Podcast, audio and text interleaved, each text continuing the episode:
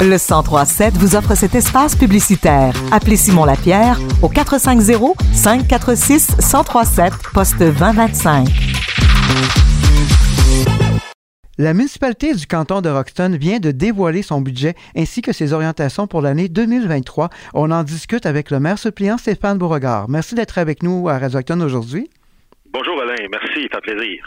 Pouvez-vous nous résumer les, les, grandes lignes du budget, notamment au niveau de la taxation?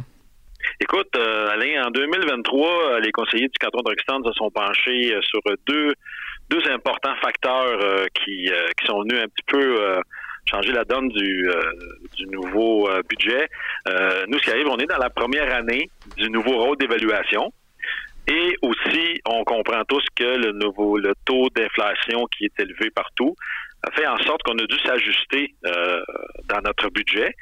Euh, le taux de taxation, euh, le rôle d'évaluation plutôt, Alain, a augmenté quand même de 29% euh, je peux donner un exemple. Pour une maison d'une évaluation en 2022 de 201 000 ben, en 2023, cette même propriété a passé à 280 000 Donc, on comprend qu'on a dû euh, ajuster notre taux de taxation. La bonne nouvelle, c'est qu'on a quand même fait une baisse de 8 sous.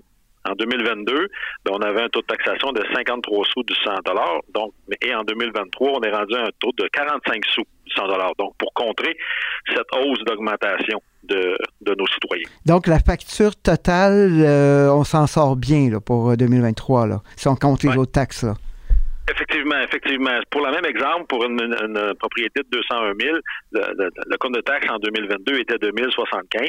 Euh, on passe en 2023 à 1279. Il y a une petite hausse de taxe là-dessus, mais comme j'explique, c'est surtout sur la valeur des maisons, parce que notre taux de taxe, nous, on l'a baissé, mais c'est les valeurs des maisons qui ont vraiment augmenté.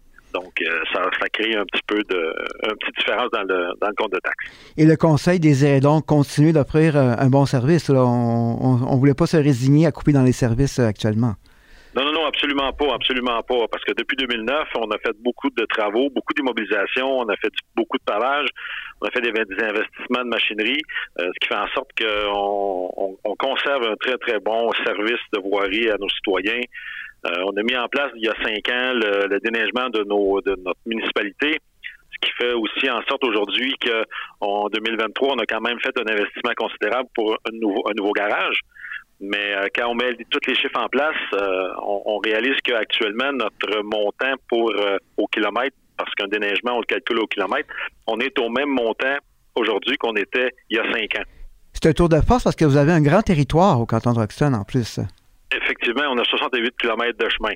Donc, euh, tout ça, euh, toutes ces choses-là font en sorte qu'on veut maintenir un excellent service euh, à nos citoyens, là, côté voirie. Et dans les projets majeurs là, prévus dans votre programme triennal d'immobilisation, on pourrait en nommer quelques-uns?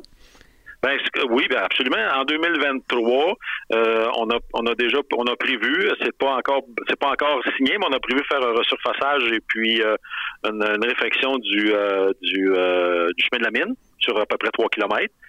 Et euh, aussi en 2023, ce, n'est pas des investissements, mais on veut se pencher sur euh, faire un peu un plan, euh, un plan stratégique de notre municipalité. À savoir, on a quand même investi beaucoup d'argent dans les dernières années en pavage.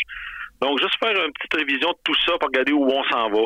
Et puis, pour que 2024, on puisse encore une fois travailler avec un budget euh, vraiment équilibré là, pour, euh, pour que ça soit bien puis que ça fonctionne très bien.